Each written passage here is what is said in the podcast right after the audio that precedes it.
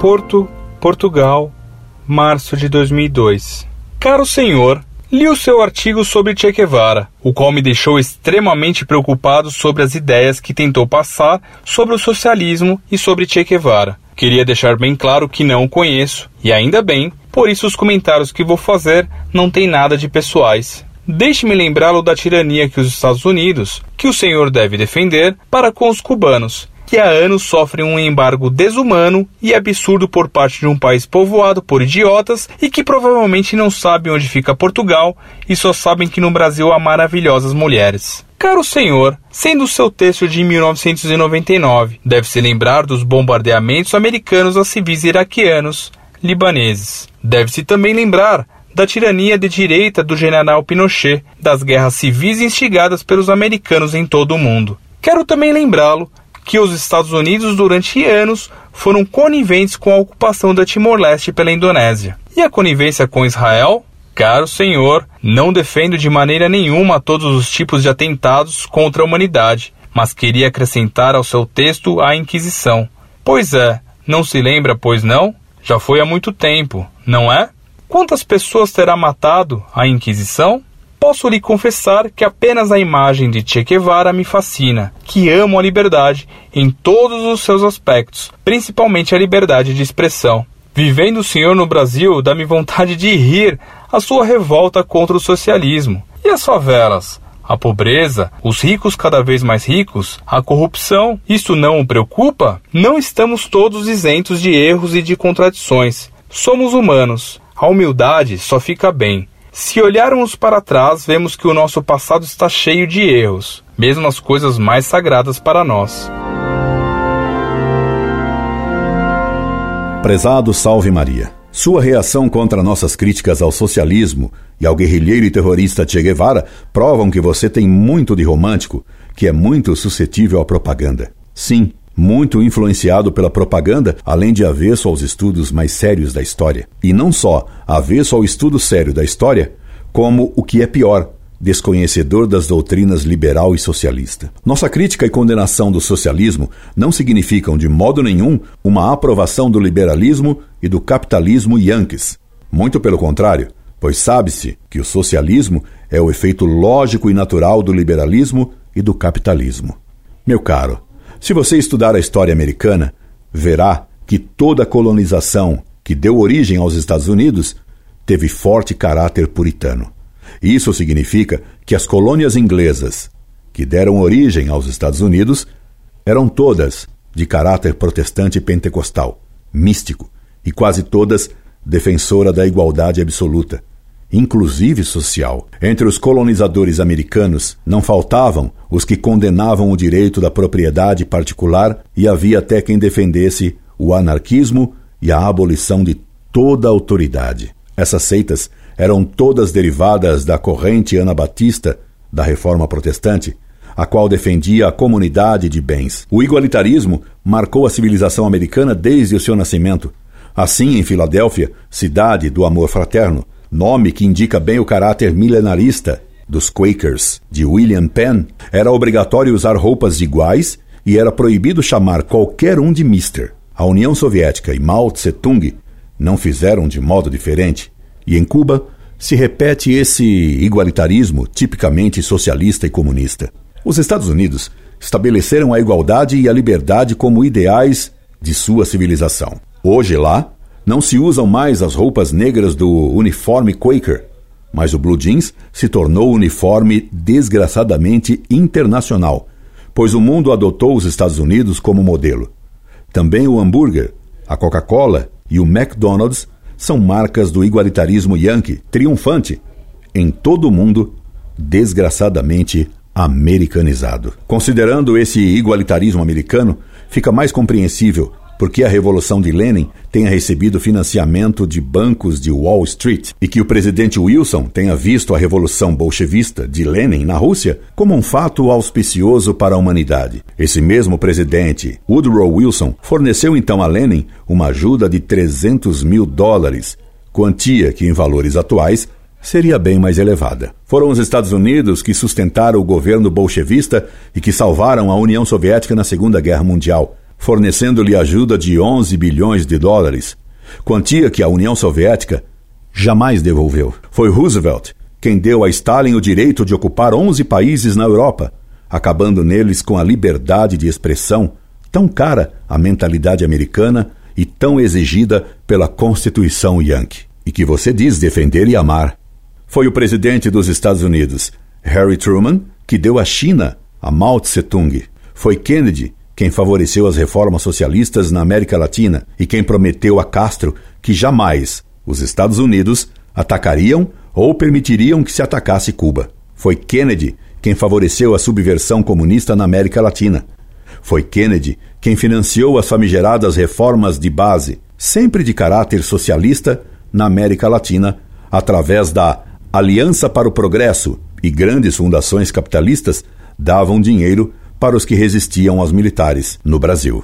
Assim como Atenas olhava Esparta com ciúmes, porque via no igualitarismo e no estatismo espartanos a realização dos seus ideais, assim também os que dirigem os Estados Unidos sempre viram na União Soviética a realização de seus ideais políticos da igualdade absoluta. A União Soviética, no fundo, realizou o que os Estados Unidos sempre desejaram: a igualdade, fundamento do mundo moderno, da Revolução Francesa e da Revolução Americana. Note bem, meu caro, que mais acima eu disse os que dirigem os Estados Unidos e não o povo americano, pois o povo lá é de orientação geral bem diferente daquela que lhe é imposta pelos seus dirigentes. Aliás, é regra geral no mundo moderno. Os povos têm desejos bem diferentes daqueles que os dirigentes dizem aplicar em nome do povo. Repare, por exemplo, o caso da pena de morte. Em toda parte, a maioria do povo quer a pena de morte. Mas os representantes do povo que dizem querer fazer apenas a vontade da maioria, na questão da pena de morte, acham que não se deve fazer a vontade do povo, mas que é preciso antes conscientizá-lo, isto é, convencê-lo, através de propaganda maciça, a querer o que os deputados querem. Essa mesma propaganda sabiamente dirigida irá convencer livremente o povo de que ele está enganado ao querer a pena de morte para os criminosos, mas que seu desejo mais profundo e verdadeiro é o oposto, é o de querer a abolição da pena de morte. Prodígios da propaganda livremente dirigida. A mesma propaganda romântica e igualitária que cria a imagem romântica de Che Guevara, que você admira e que o fascina, faz considerar a Coca-Cola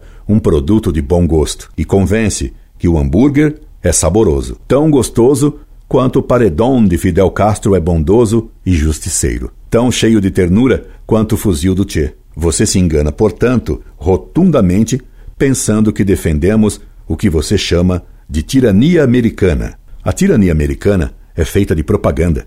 A tirania castrista e guevarista é feita pelo paredão e também pela propaganda tal como a da União Soviética e dos nazistas, era feita por Goebbels e pelo Agitprop, pelos gulags e por seus irmãos gêmeos, os campos de concentração nazista. No mundo moderno, os homens vivem sempre aprisionados ou por cercas visíveis, duras e espinhosas, as de arame farpado, eletrificado nos gulags, ou por cercas invisíveis, doces e suavemente eletrificadas da propaganda dirigida, visando a conscientização acorrentadoras por fascinação de tantas almas ignorantes. E cercas invisíveis que fascinam através de imagens romanticamente falsas são as mais perigosas e escravizadoras, porque estabelecem uma servidão invisível. Há que vigilar para não endurecer-se o coração, por meio de uma falsa ternura diestramente propagandizada. Gulags, Auschwitz, McDonald's, Guevara, são produtos típicos da doutrina e da mentalidade russonianas. Governos que proclamam que o poder vem do povo ou aceitam o anarquismo da cambiante vontade popular, tão sensíveis à propaganda e aos mitos, ou em nome do povo, impõem a tirania. Hitler e Fidel fundamentaram e fundamentam em plebiscitos com sims maciçamente, papagaiadamente repetidos pelo povo, para exercer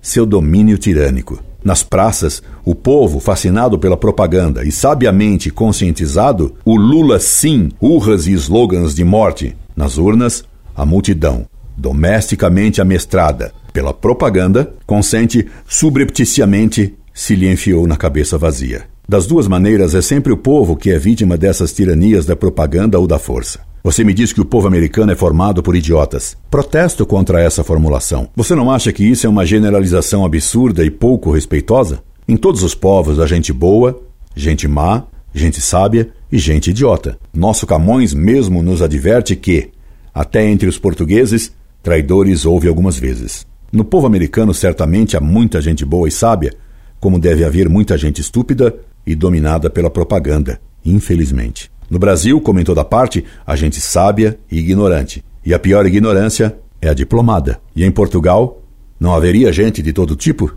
Se nos Estados Unidos há pessoas, como você escreve, que provavelmente não sabem onde fica Portugal e só sabem que no Brasil há maravilhosas mulheres, em Portugal também há gente que pensa que a Inquisição matou milhões. Gente que, sem ter jamais lido nem sequer um livro sério sobre a Inquisição, repete o que houve na mídia e nas aulas de colégio. E se você me permite, prezado, vou apontar-lhe, sem nenhuma prevenção pessoal contra você, algumas contradições em sua carta. Em primeiro lugar, note que você afirma: amo a liberdade em todos os seus aspectos, principalmente a liberdade de expressão. Meu caro, se isso é verdade, como você afirma ser um admirador de Che e do regime cubano, a ditadura mais velha do mundo? Como você não vitupera a completa falta de liberdade de expressão em Cuba? Como você admira o Che, que matando queria impor a ditadura socialista em toda parte? Como você finge não saber, porque eu creio, conhecedor da história soviética e socialista, que a ditadura é a marca própria do socialismo em todos os matizes? E não me venha falar do socialismo democrático, fórmula ingenuamente romântica que abre as portas para todas as ditaduras, especialmente para a ditadura da propaganda e da educação dirigidas para a ditadura de cercas invisíveis da conscientização sem consciência. Depois, outra contradição. Você me fala de favelas brasileiras, rindo-se da minha ignorância desse problema. Vivendo o senhor no Brasil, dá-me vontade de rir da sua revolta contra o socialismo. E as favelas, a pobreza, os ricos cada vez mais ricos, a corrupção, isto não o preocupa? Vejo bem nessas frases como você, prezado, é vítima da ditadura da propaganda e da educação dirigida. Por acaso a favela é um problema apenas brasileiro? Esse problema não se repete em muitos outros países? Você me dirá que esse é um problema criado pelo capitalismo. Mas então, meu caro, a grande favela chamada Cuba, que é socialista, isto é, comunista, desde o sistema econômico adotado até seus frutos naturais, que são o paredão, o campo de concentração e o aniquilamento de qualquer liberdade, mesmo a de expressão, como fica? Você não vê a contradição entre acusar a favela brasileira e defender o socialismo afavelador de países inteiros? Meu caro, seu esquecimento de que Cuba é um favelão seria de fazer rir se não fosse tragicamente triste. Seu esquecimento de que Cuba tem um regime criado por Fidel e Che que acabou com qualquer possibilidade de livre expressão é de fazer rir ou chorar. Dir-me-á você que Cuba está reduzida a uma grande favela pelo embargo americano. Esse embargo, ao que consta, não impede as relações de Fidel com as famigeradas e socialistas FARC, aliadas do cartel de Medellín, controlador do Atlântico, controlador do altamente lucrativo e altamente corrupto comércio de drogas. E você se esquece do favelão a que a economia socialista reduziu o leste europeu? Viaje aos antigos países satélites da Estrela Vermelha Soviética e constate até hoje os efeitos do afavelamento do sistema socialista. E você, que se diz fascinado pela imagem de Che Guevara, não o culpa pela parte de responsabilidade que ele teve na miséria dos países que Cuba ajudou a favelar na África e na América? Você se esquece da miséria em que o comunismo deixou a Etiópia? E Moçambique? E Angola? Não prossigo porque a lista seria imensa e porque não creio que isso faça chorar seu olho direito. Sim, seu olho direito, porque os fascinados pela imagem de Che só choram com o olho esquerdo. É de fazer rir com a boca inteira e não só com um dos cantos dela. De passagem, veja que várias vezes já sublinhei a palavra imagem e fascinado usadas por você numa confissão implícita de que você é fascinado, isto é, deslumbrado, cego por uma imagem, isto é, por um fantasma, uma figura, uma ilusão criada pelos holofotes da propaganda dirigida. E é bem difícil a quem está fascinado por holofote propagandístico enxergar alguma realidade. Lembre-se de que a pior corrupção não é a corrupção de uma pessoa, e sim a institucionalização da corrupção, que é o que faz o socialismo. Também Robespierre se fazia chamar de incorruptível, assim como a nova classe, produzida pela doutrina de Marx, e que vivia em dachas de luxo ou em casas aburguesadas nas praias do Mar Negro, enquanto o povo se amontoava nas favelas soviéticas quando não entupia os gulags. E você certamente conhece líderes socialistas que não trabalham, se dizem chefe de partidos dos trabalhadores e que não pagam aluguel há muitos anos. Contradições socialistas, das quais já vi pessoalmente alguns casos. Por exemplo, já vi com meus dois olhos, não só com o olho direito, um famoso dirigente sindical brasileiro viajando de avião burguesamente e me disseram que ele estava na primeira classe. E conheço o caso de um arcebispo socialista e amigo de Fidel que, apesar de ter feito voto de pobreza e ter aderido à famosa opção preferencial pelos pobres, mora em uma casa bem burguesa num bairro aburguesado. Politicamente, a opção foi preferencial pelos pobres. A opção pessoal, porém, parece ter sido pela riqueza e comodidades burguesas. Pois, meu caro, se até entre os portugueses traidores houve algumas vezes, que dirá entre os sindicalistas socialistas? E que dirá entre os clérigos? Afinal de contas, até entre os apóstolos de Cristo, traidor houve uma vez, e foi um traidor que, como socialistas, se dizia preocupado com os pobres e que, como os capitalistas, controlava a bolsa. Seria de fazer rir se não fosse trágico gulagmente trágico um socialista preocupar-se em acabar com as favelas fora do período eleitoral. Você não é candidato a nada aí em Portugal, não? Mas para quem só chora com o olho esquerdo, as vítimas do Gulag não contam. A KGB causa alegria e as cercas de arame farpado são detalhes aprazíveis da paisagem socialista. E os comissários da imprensa são dirigentes de conscientização e nunca violadores daquilo que a Revolução Francesa e o liberalismo proclamam como liberdade de expressão. Chore, meu caro, chore, chore a corrupção, as favelas, a pobreza e as ilusões de tantos moços enganados pela doutrinação dirigida. Mas, por favor, não chore só com o olho esquerdo. E para aprender a chorar corretamente com os dois olhos que Deus lhe deu, as misérias do mundo moderno, causadas pelo igualitarismo e pelo amor às liberdades de perdição, recomendo-lhe, primeiro, que leia as encíclicas dos papas que condenam os erros monstruosos da peste do socialismo. Segundo, que estude melhor a história, não repita slogans que são próprios de pessoas que engoliu fábulas por fatos, de pessoas que se julga, ilustrada e consciente, mas que vive nas trevas do erro e da mentira, fascinada por imagens produzidas pela propaganda anticatólica, quer seja liberal e yankee, quer seja bolchevista e guevarista, mas que vive, seguramente, cercada pelas teias invisíveis da propaganda dirigida e conscientizadora. Desejando-lhe que se liberte dessas cercas de arame farpado invisível e de toda fascinação pela imagem de quem quer que seja, subscrevo-me atenciosamente e amigavelmente. Encorde Jesus Semper, Orlando Fedeli.